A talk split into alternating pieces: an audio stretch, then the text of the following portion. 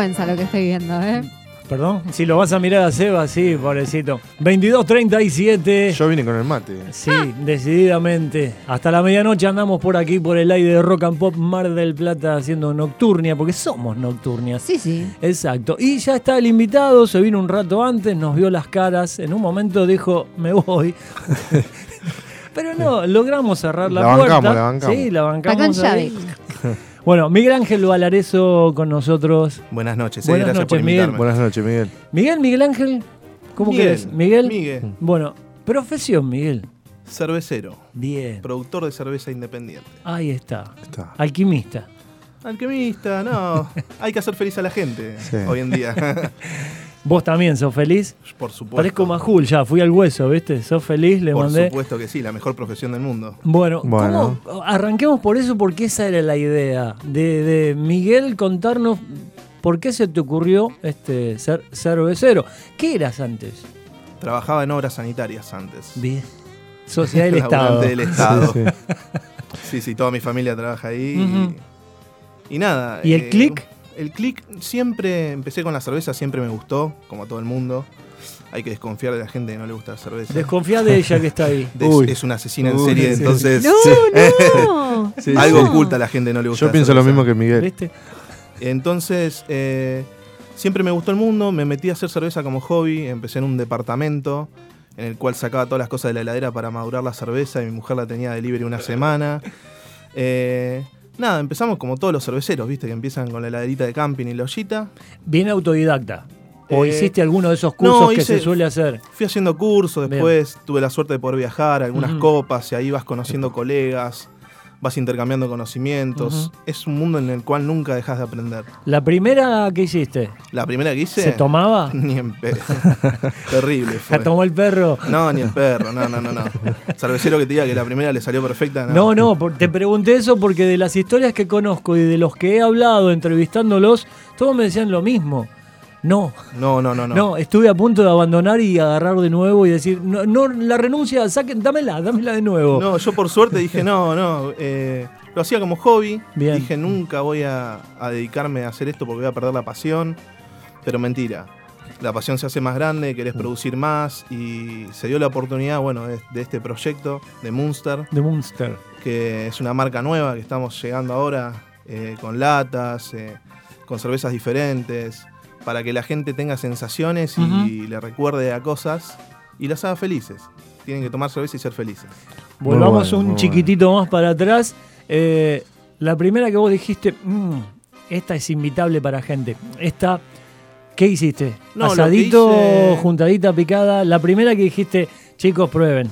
No, lo que hacía era ir a las reuniones más suicida. Iba a las reuniones de cerveceros, las llevaba para que me critiquen. El kamikaze, muy bien. y muy ahí bien. empecé Y a mejorar y eso es la forma de mejorar, ¿viste? Yendo a reuniones con colegas y que te digan, porque el cervecero también es muy directo, ¿viste? Nunca te va a decir sí. que tu birra está buena el colega, es muy raro. Entonces nada, fui, fui ap- aprendiendo, fui mejorando, me fui fijando en qué me iba equivocando y nada. Y llegué ahora al producto que, que estoy ahora y que todavía me falta por aprender porque como te digo, nunca dejamos de aprendernos. No, no, por aparte los conozco y le meten a- a esta que trajiste, estamos tomando. Así que si la lengua empieza a trabarse, estamos, pará un poco. Estoy hablando y, él, y aprovechan, yo sigo hablando y ellos dos yo vi, toman. lo vi, lo vi que me hizo la Este, seña. Bueno, eh, te hizo la segunda también, porque tomaron los dos. Claro. A lo que voy a que, y si le ponemos esto y si le ponemos lo otro. Yo recuerdo en Buenos Aires se presentó una, creo que era mm, una negra, con eh, alfajor, Sí, sí, con sí. los famosos capitanes ¿no? Eh, del espacio. Capitán Sí, Espacio. hoy en día Este- lo bueno es que los colegas no, no se conforman con los, con los estilos tradicionales, sino que, como te digo, tratan de agregarle elementos que a la gente le recuerde cosas de su infancia, como caramelo. Hay un colega que hizo un caramelo media hora. Eh, por ahí hacen una cerveza con, eh, con pirulines, eh, con alfajores. eh. en Estados Unidos hay unos locos que hacen con una gaseosa que le compran. Es una empresa que hace gaseosas eh, de color azul y que solamente hace una cierta cantidad de litros y le compran toda la cantidad de litros para hacer una cerveza que le quede color azul.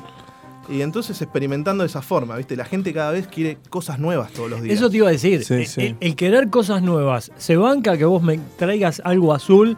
Diga, chicos, vamos a probar esto. Eh, ¿Hay mercado para eso en cuanto a gente? acá por ahí no hay un mercado tan Ah. grande para eso, es más chiquito, pero cada vez crece más. Como Sí, te sí. digo, la gente siempre quiere nuevas, nuevas experiencias y, y es lo que está haciendo que los colegas empiecen a experimentar.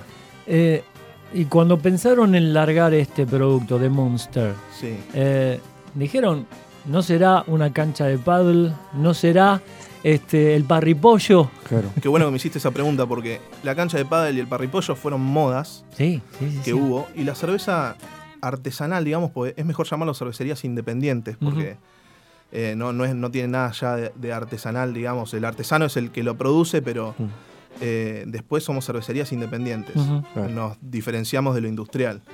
Eh, no es una moda, sino que es algo que la gente adoptó y que en otros países del mundo ya está. Miguel, te corto un cachito ahí. Me gusta mucho el, el- el sentimiento que le pones a, a- a tu oficio.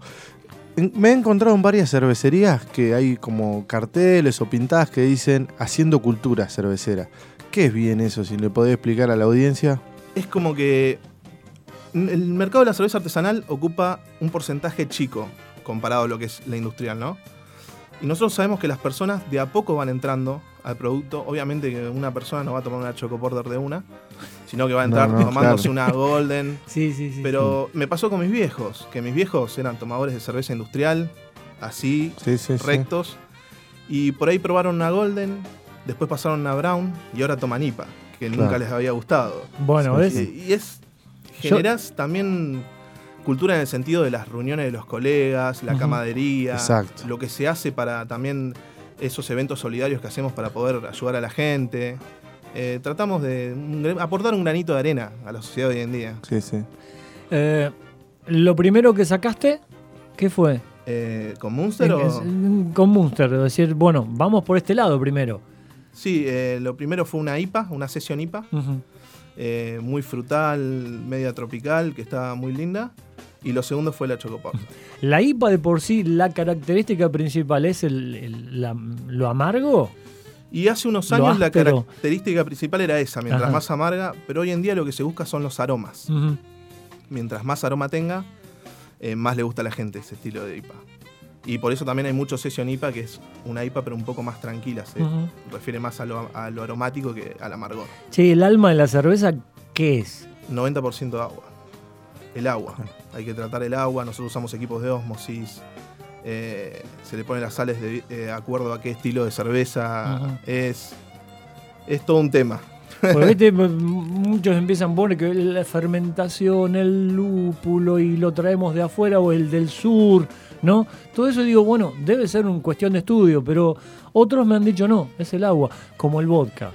Viste, en su momento era el vodka hecho con, no sé, el ruso hecho con el agua de deshielo de, que es el mejor, ¿no? Claro, En sí. el sur se está haciendo algo así también, creo que hay un vodka eh, argento este, Sí. que tiene mucho que ver con el agua. Y ahora vos me decís eso y también es... Vodka, gin, eh, están destilando mucho. sí. La verdad que son productos de 10 lo que estamos sacando al mercado.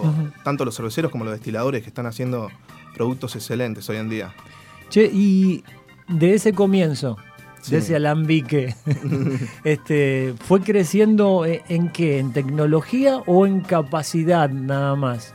¿Sí? ¿Se entiende? O sea, de tanque chico a tanque más grande o necesitas una tecnología un poco más de avanzada para alargar más litros o para tener más litros y que sea comercial. Sí, no solo una tecnología, como, como decís y como decías antes, el tema de la fermentación, la maduración, la temperatura.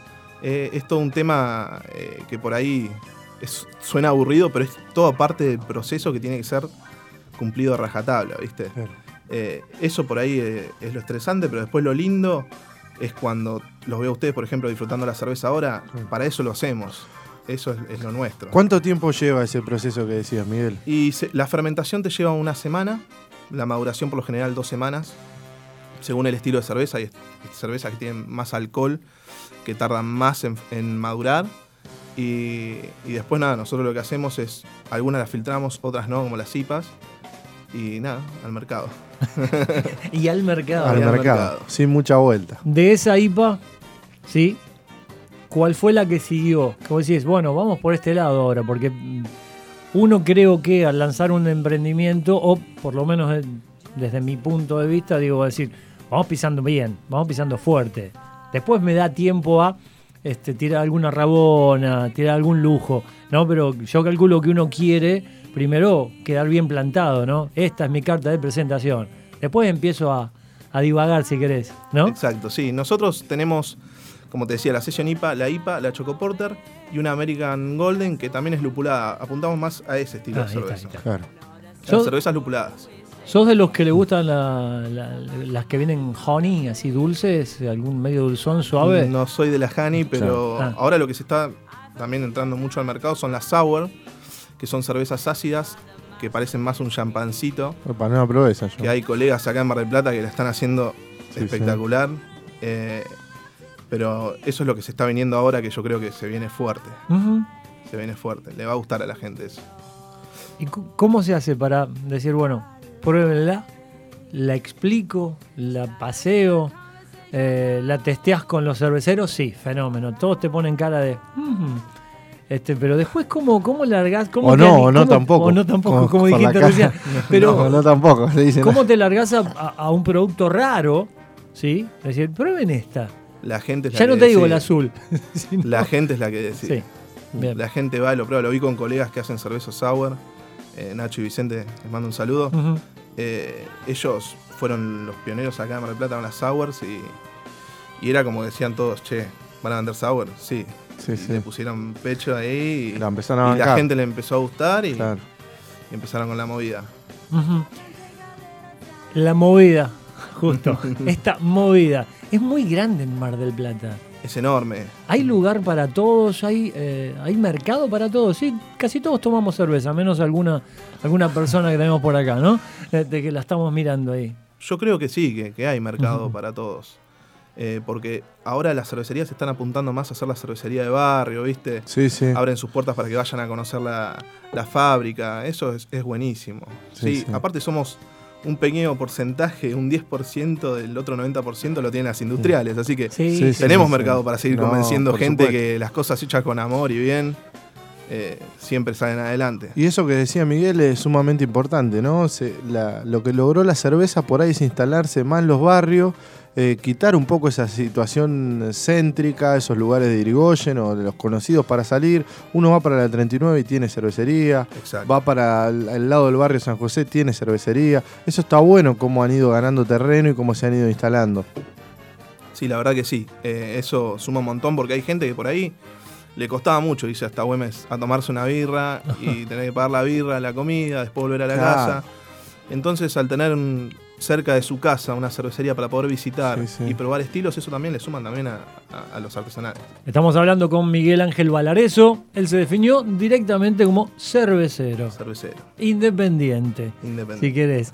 Che, Miguel, bueno, eh, la idea es, eh, se vino con los vasos y dice The Monster. Se vino con las latas y me encantó, este, Sí, las acá latas están zarpadas, ¿eh? Las, la- las latas están genial, pero la Choco Porter, fenómeno. Y después, ¿qué dice acá abajo? Sombras de otoño se llama. la Sombras de otoño. ¿Todo eso también intervenís vos? O sea, ¿te, te dejás llevar también por eso? Sí, los nombres de las cervezas sí. Es como que le terminás de dar la vuelta, ¿viste? es lo El- tuyo. el moño. Sí, sí, es el, el pintor que le pone el nombre al cuadro, sí, Sí, decididamente. sí, sí, sí, sí. Ya está eso de negra, rubia y roja, no va más. Y nunca fue en realidad. Hay que marcar los estilos, ponerle un nombre y darle a conocer a la gente los estilos. Por qué son así, por qué se llaman así. Ujú. Eh, si me decís eso, que te metes en el nombre, también te metiste en lo que es gráfica y todo. Eh, mira, mis socios, En el logo. eh, cuando empecé con el logo fue un desastre. Porque empecé con un diseñador que no me entendió nada de lo que yo le Claro. dije. Es muy loco eso Y también. ¿eh? ¿Cómo socio- traduzco Mm. yo lo que me Ah. decís vos? Tiene que estar tan loco como vos. No, Sí, claro, sí. entonces el, el chabón me miraba y me decía, sí, me mandaba 45 mil diseños. Yo decía, dije un día, listo, sí, dale, flaco, cerremos ahí. Después aparecieron mis socios, Omar y Graciela, gracias a Dios. Conocían gente, conocían un- unos muy buenos diseñadores, Héctor y Mauricio, les mando un abrazo. Y estuvimos dos horas charlando con ellos y me miraban con una cara diciendo, este está re loco. Y después llegaron con todo y me dijeron, ¿esto es lo que querías? Y era exactamente lo que Claro. quería.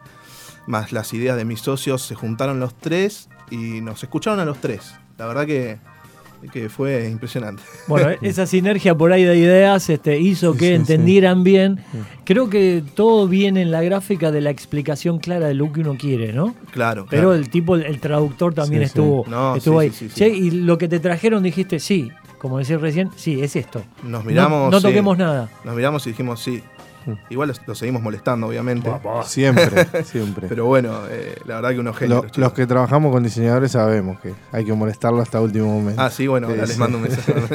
Sí, sí. Siempre está el detalle, siempre uno busca Sí, perfeccionarse, sí, sí, sí, sí. va encontrando cosas nuevas y sobre todo en el diseño. El diseño, como dice un amigo, es inevitable. Para no, todo, aparte yo para les vida. mando un mensaje a las 2 de la mañana a Héctor y le digo, che, me gustaría un parque tipo Yellowstone con una nave voladora y el chabón tiene que hacerse Nocturnio, para trabajar, ¿eh? Nocturnio. Eh, Miguel, llega el momento de decir, bueno, esto está en etapa ya de, de explotar, de salir, de, de mostrarse en lo que decís, el logo, el nombre. ¿De dónde salió el nombre? De Munster. El nombre lo puedes interpretar como quieras. Puede Me, me un va a monstruo, monstruo. Puede Sí, ser, sí, sí. eh, otras personas dicen eh, Munster por Alemania, Por sí. Alemania. otras personas dicen Munster por Irlanda. Sí, a mí Ahí me me da dice- más auto. Ahí me dice que no sabe y me muero.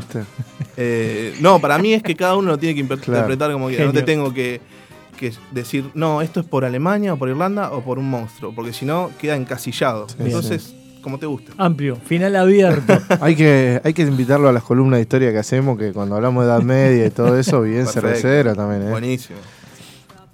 es muy antiguo. Sí. Es muy antiguo Sí, sí, sí. el tema de la cerveza. Sí, sí. Dicen que a los egipcios para hacer las pirámides le pagaban 4 litros por Claro. día.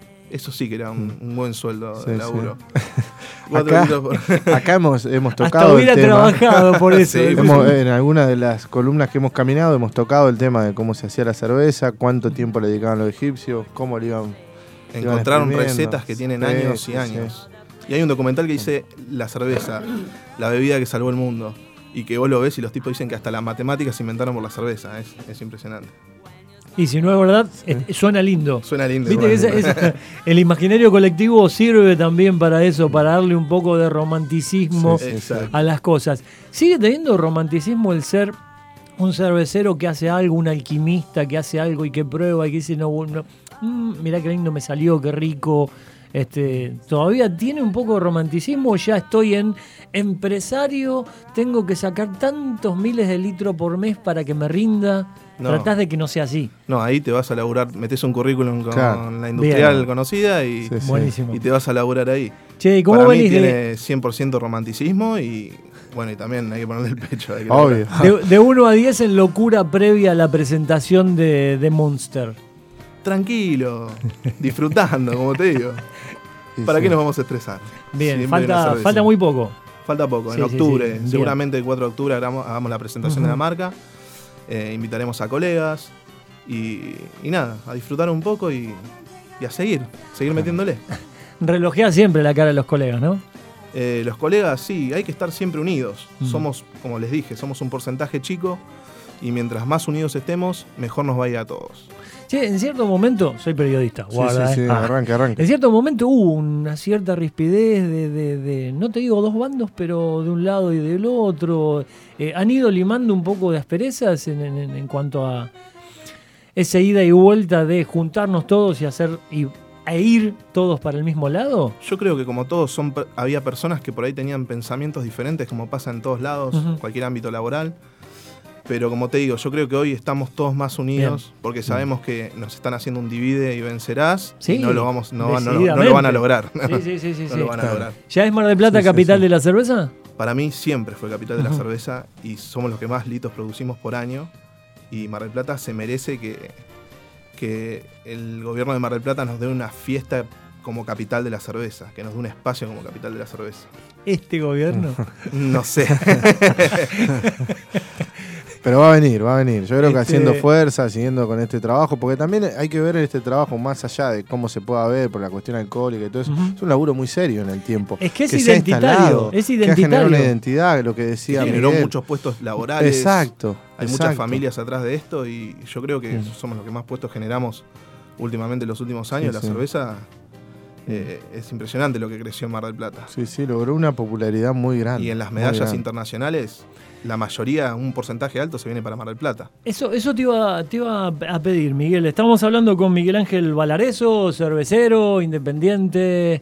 Eh, bastante loco por lo que vemos sacando. Che, aparte qué buena está la birra igual, ¿eh? Perdón, Pita. bueno, un poco más de nivel. Qué, qué rica Bueno. está la cerveza que nos alcanzó. Pero dentro de la popularidad y la cultura. Eh, la birra, eh, loco. No, no, no, está bueno, está bueno. Che, Miguel, ¿cómo, ¿cómo es esto de las distinciones y de los este, de los concursos? Porque sé que es hasta cierta hasta cierta cantidad de producción, porque ya si no sos gran cervecero, ¿es así también eso? Sí, Porque o sea, Mar del Plata siempre tiene alguna medallita cada vez que se reúnen para mirar y para tomar. Afuera, Mar del Plata se trae, alguna de las cervecerías, se trae alguna distinción. Sí, y no solamente a nivel local y nacional, sino a nivel internacional.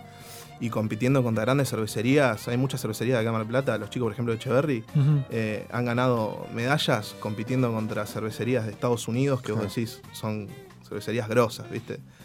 Eh, la verdad que Mar del Plata ha ganado muchas medallas últimamente y, y eso es lo que también sube la vara de, de que cada vez mejora eh, la producción y cada vez mejora el, el nivel de la cerveza. Sí. Otra cosa que está bueno que tiene la cerveza en particular son los puestos de recarga.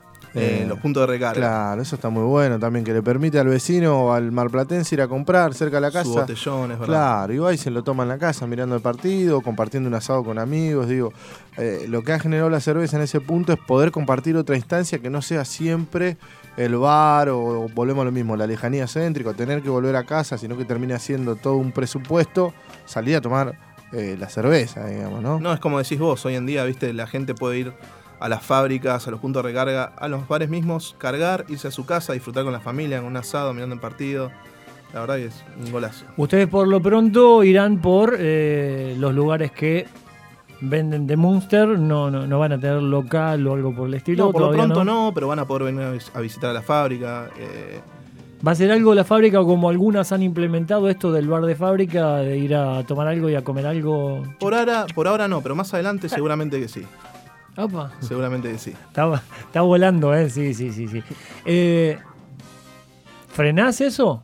¿O te dejás llevar? No, Porque no. Ahora estás en presentación, o sea, pará, pará un poco. Estás acá nomás a, a 15 días de algo. ¿Ya estás pensando en él que Yo, viene? Si fuese por mí, ponemos una canilla acá, muchachos. no tengo Creo problema. que no, no le diríamos nada. Creo que miraríamos para otro lado, haciendo los tontos. Claro. Che, Eh. Miguel, este, ¿extrañás obras sanitarias? No. ¿En qué, ¿En qué año dejaste, Miguel? Eh, ¿Obras sanitarias? Sí, y hace dijiste- dos años. Dijiste esto ya para mí. No, Porque dije, está ese punto. Es que, viste, uno para- si quiere hacer algo bien se tiene que Sí, dedicar al de 100% lleno, y sí. Ojo, arriesgué. Obvio. eso te iba a Y bueno, preguntar. obvio, Ojo, eh, obvio. me estás hablando de solamente, Sí, sí. solamente dos años. Sí, sí, sí. Es corto tiempo para corto alguien que larga un emprendimiento interesante y con ganas de eh, golpear. Por suerte mi familia me banca, que es lo importante, mi mujer, mis hijos. Claro. ¿Tenés. ¿Tenés hijos? Sí, tengo dos hijos. ¿Qué dicen de todo eso? No, son muy chiquititos. Claro. son muy No, chiquititos. pero me imagino la cabeza en la almohada se llevó varias noches. Sí, sí, Para olvidate. decir largo. Olvídate bueno, no, sí. no largo. Es que es duro hoy en día empezar un emprendimiento como están las Claro, cosas. bueno, claro. No, por eso te preguntaba, porque son dos años, sí, eh, dos años de mi vida. No, son dos años para un emprendimiento de, de, de tal magnitud, este, es poco tiempo. Y que vos veas que está realizada la idea y todo lo demás y que te cierra. ¿Sí? Sí, a veces no caes, viste, decís, bueno, pero uno tiene que luchar por lo que le gusta. Sí, sí, sí. 100%. No, genial, sí. Desde acá lo compartimos 100%. siempre. sí. Ujú. y luchar y a lo primero obviamente va a ir mejor, va a ir mal, va a ir bien, pero si tenés constancia yo creo que las cosas se dan. ¿Tenés algo que ver con la música? Eh, no, te- ahora te- no. tu- ¿La música te llena? Te, Sí, me te encanta la sirve para música. pensar? ¿En qué palo andás? ¿De, de, de- de dónde vas? He tenido bandas, todo, escucho Ah, de bueno. todo, desde un bueno, acústico bueno. hasta un deathcore, no, no tengo problema. con la sí. Sí. ¿por dónde ibas? Porque tenés ahí algo, tenés tatuajes que tienen Sí, que ver con, con reggae, tenés tatuajes No, de- no, Ah, no. no, mirá, My Lucky, Sí, un- My un Lucky Day. Trevor. un trébol muy verde que dice My Lucky Day. No, vos sabés que esa me parecía de costado como algo, No, un escudo de familia. un Un escudo, escudo de familia mirá. medieval también. Pues sí. Y después todo japonés. Sí, Tiene sí. unos brazos como para hacer Sí, 18 sí. cuadros Sí, más o sí, menos el claro. muchacho. Tengo todavía para No, pero espacio. eso está, está muy bueno, el escudo de familia. La otra vez hicimos algo también y, y a lo que conlleva y lo que retrotrae y lo que representaba el escudo de Claro, familia sí, también. sí, nunca hay que olvidarse. Familia siempre. Eh, señor, ¿qué más? Aparte de la prese- presentación de The Monster, Este, ¿Qué más te da? Ya sé, mira al bar de fábrica. Eh, ¿Cuánto tienen de litros? No, ahora estamos haciendo una ¿Qué producción chica. ¿Sí? Estamos entre 4.000 y 5.000 litros por mes, es lo que queremos hacer, porque queremos que primero el producto sea eh, que esté bien, que esté perfecto. No queremos tampoco enloquecernos en el sentido de que, oh, vamos a hacer 20.000 litros y Vendamos, vendamos. vendamos, vendamos, sí, rubia, rubia, no. queremos que salga el producto perfecto, que la gente eh, le guste la cerveza, la disfrute. Y después vamos viendo si vamos creciendo de a poco. Eh, no empezar de una con una fábrica gigante, ¿viste? Así que nada, tranquilos y apuntando a que el producto sea un producto bueno, que es lo importante. ¿viste? Esta que trajiste, la, la Choco, la La Choco, Choco Porter. Porter. ¿Qué salió? Digo, ¿tengo una Porter? ¿Qué le puedo agregar? ¿O ya dijiste, voy por el lado del chocolate? No, voy por el lado del la chocolate. Stout suele tener algo chocolatoso, ¿no? Sí, por la misma malta que le genera la malta chocolate. Bien. Pero esta fue chocolate. No, la Porter es un estilo inglés. Eh, de los primeros Se hacía el que entendía el tipo, ¿viste? Eh, y entonces nosotros tratamos de darle una rosca de vuelta, ¿viste? Le dimos una rosca a la cerveza porque le pusimos lúpulo americano y le pusimos chocolate en el macerado. Para darle ese perfilito Bien. de chocolatos.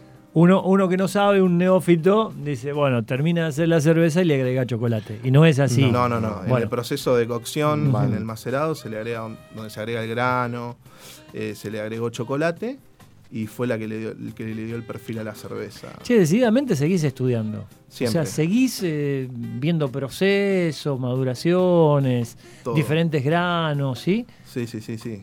¿Y Eh, cómo, cómo te nutrís de eso? ¿Es internet puro? no, libros. Charla con colegas. ¿Hay muchos libros de Nos eso? pasamos libros entre nosotros. Mirá.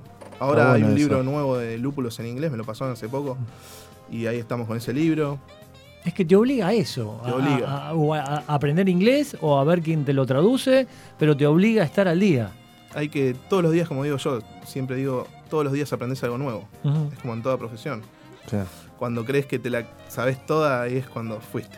Sí, sí. Y viene el que estudió un poquito más eh, y Claro. te sirve. Y sí. ¿Y qué, qué país va a la avanzada en esto de la experimentación? Vos me decís, todos los libros vienen de, Yo o la mayoría de los mejores libros vienen de dónde. No, Estados Unidos, obviamente. Pero cervecería sí que yo soy fanático de Mikeller de Dinamarca, que empezaron como cerveceros gitanos. Los tipos pensaron. eh, Dinamarca. Hay muchas, sí, hay muchas cervecerías en Dinamarca. ¿Para qué vamos a poner una? Usemos las que ya están. Entonces iban de cervecería en cervecería produciendo y hacen unos estilos, no tienen un estilo fijo los chabones, hacen Sí, estilos sí, locos sí. todos los días. Esa zona de aguas, de aguas Mm. bien heladas y eso Exacto. también debe, debe darle una identidad, ¿no? Sí, aparte que están re limados los Sí, chabones. sí. aparte Bueno, pero- de eso. Pero está bueno posicionarlo en, en los vikingos, que tenían una tradición cervecera muy, Sí, muy grande, sí, muy sí, buena sí, sí, también. Estás hablando de un profe de historia, entonces el tipo No, te lo va a no, pero, siempre a pero eso. siempre está bueno por ahí, como hacemos, darle un poquito de coyuntura y entender por qué hay tanta tradición cervecera en, en el lado nórdico de Europa también, ¿no? Sí, es verdad, es verdad. Los vikingos hacían su cerveza, su hidromiel también, su, Claro. Hidromiel, su cierto, fermento y, que hacen a- acá hoy en día los cerveceros, algunos cerveceros experimentaron con hidromiel también. Y además, cada tribu en particular vikinga, eh, eh, al que venía, al que reci- recibía, tenía toda una connotación de decir, che, mirá qué buena cerveza tengo yo. Era como una manera de halagar entre los famosos Ragnar que había en ese momento, porque eran todos llamaban Ragnar. Que eran de Ragnar. Pero bueno, de alguna manera era como eso, decir, che, bueno, viene Miguel a Nocturne, nosotros lo tenemos que agasajar con una- la mejor cerveza que tenemos. Y era parte de todo este proceso, digamos. Esto fue al revés, nos trajo él a nosotros, nos nos agasajó él a agasajó él a nosotros. Eh, y dudó, muy bien dudado, mira, tiene mucho que ver, es preclaro el hombre, dudó de nuestra compañerita porque no toma cerveza. Ella toma Yo tomo Fernet. Fernet. No, está Dejé bien. la cerveza hace muchos Está años. bien, me Fernet dice el está bien, Fernet está bien. Tomo Fernet, soy fernetera. Con la cerveza no... Cortamos un día y no volvimos No a... Me volvimos. gustaría saber No, por qué ah, cortó. No, pero ¿sabés lo que me pasó? Que también es, es muy loco. Que es súper interesante el mundo cervecero. Y yo dejo de tomar cerveza justo cuando empieza Cuando a explota. surgir todo esto de la cerveza artesanal, que no solamente hay un par eh, de cervecerías eh, acá en Mar del Plata, sino que empieza a hacer este, este boom que fue. Entonces, hay un montón de cosas que me dan mucha curiosidad, como esto que decíamos de la cerveza con chocolate, la cerveza con eh, gusto alfajor o algún caramelo en particular, y no sé de qué se trata. Es muy loco eso. Te la estás perdiendo esta. No, te lo sé, lo sé, lo No, sé. no, te queremos ver entrar por acá, ¿eh? A mí me No, no, pasó al revés que ella. Cuando hizo el boom y yo lo agarré. Me quedé y explotó el boom Claro. al lado mío. Y fuimos los dos de la mano, Pita. ¿eh? Che, Miguel. Ángel, eh, ya casi te, te- te estamos despidiendo y agradeciéndote porque nos hayas Sí, traído por de, la hora, de no, Monster. Gracias a Por la hora, por venir. favor. Cuando los despedimos, siempre a los invitados le pedimos disculpas por la hora en que los largamos. Es muy linda a las diez y media, pero después de las 11 ya hay que largar a la gente. che, hablabas de recién con. pusiste cara de Fernet también. No, sí, Eh, bueno. ¿Qué bebidas te gustan? ¿Qué bebida toma un cervecero que debería estar probando cerveza como loco? Este, ¿Qué bebidas te gustan? Y bueno, obviamente la cerveza, Sí. el Fernet también, los buenos vinos. Sí.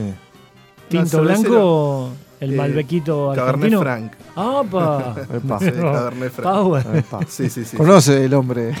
Sí, sí, conoce. sí, sí. Eh, nada, por lo general eso, bebidas blancas no. Ah, Eh. ahí yo iba a pedir ahí. ¿No puede haber alguna que la empecemos a mezclar y con el whisky? ¿Hay algo? Bueno, mira, nosotros en la fábrica tenemos una barrica eh, con whisky, que seguramente hagamos una colaborativa con, con los colegas de Capitán Balda. Ahí me anoto, Pita. Una. Estamos pensando en hacer una barley y dejarla un año en la barrica Oh, de whisky. Qué lindo. Y bueno, y después, dentro de un año la traigo, la probamos. Bueno, la vamos a seguir de cerca. la vamos a seguir de cerca esa. Vamos tras ella. Che, Miguel, eh, en cierta forma, o sea, bueno, ya estás, ya están, ya estás, Ya estamos. está todo de Monster, este, se presentará y todo lo demás. Eh, no estás arrepentido para nada, ponele. No. Nada, nada, nada. No. El día de mañana, ¿te ves empresario o te ves siempre de este lado del mostrador? Eh, me veo de este lado del mostrador. Sí, ¿no? El que Sí. mete las manos en la masa, sí o sí, te sentís más cómodo ahí que en el rol. Por ahí, cuando vas creciendo, por ahí no, no metes la mano en la masa, pero estás en todos los procesos. Sí, pero estás atrás respirándole al que la mete, sí, sí, sí. sí, sí, sí, sí. Pues es como la receta de la abuela, ¿viste? Sí, Por sí, más sí. de que te la dé, nunca te va a salir igual. Nivel de obsesión que tiene Miguel Ángel. En la cervecería, Sí. 100%. Sí. Bueno, bien. Después en la vida, no sé, tranquilo. Nah, pero es, es tu producto, es tu, es tu, tu, tu Sí. hijo más, es Y- un hijo sí. más. Y esto, es ¿no? muy, muy valorable este proceso de autogestión que se vive con respecto al mundo cervecero. Sí, la verdad que sí. La verdad que sí. Esperemos que, bueno, eh, el gobierno que esté el año que viene o el que se quede, no sé, que apoya al cervecero Pero que acompañe a la y industria. sí. acompañe a la industria cervecera, porque cada vez nos ponen más trabas.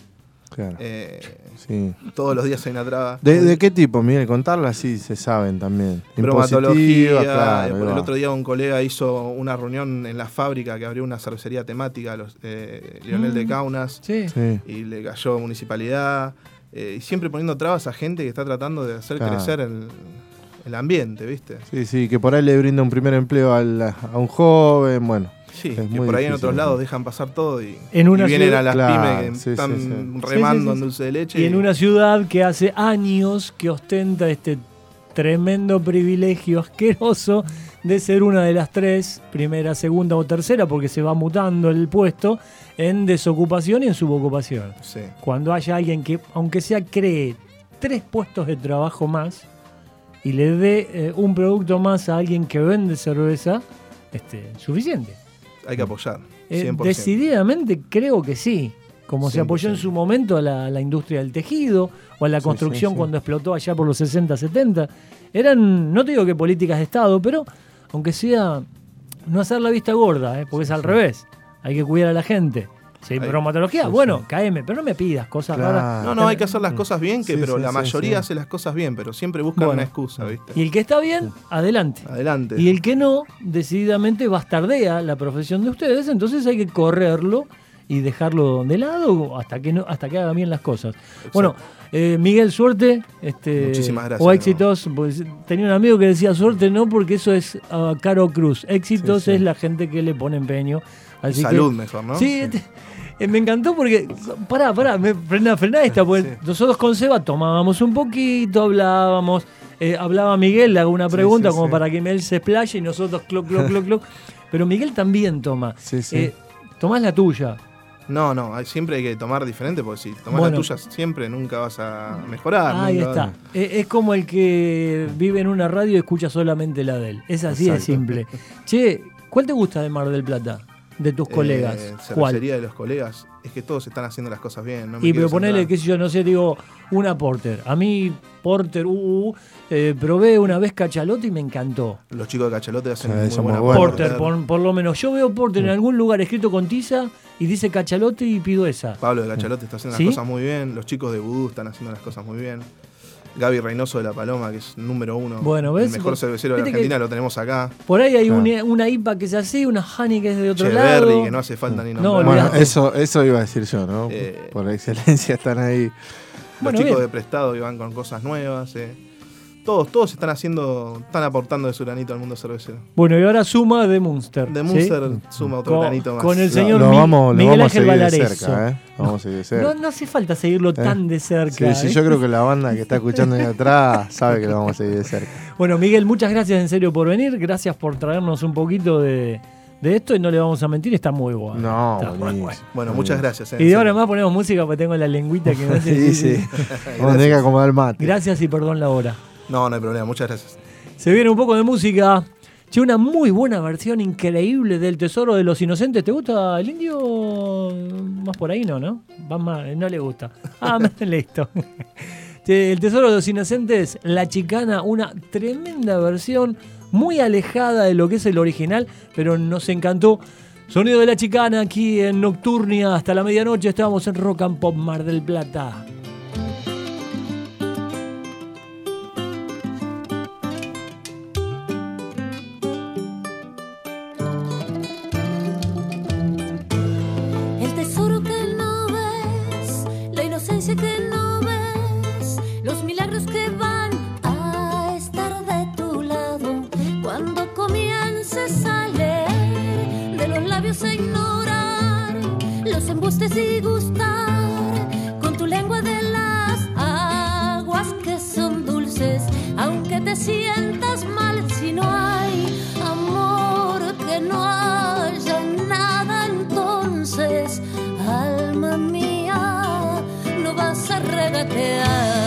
Un hermoso día.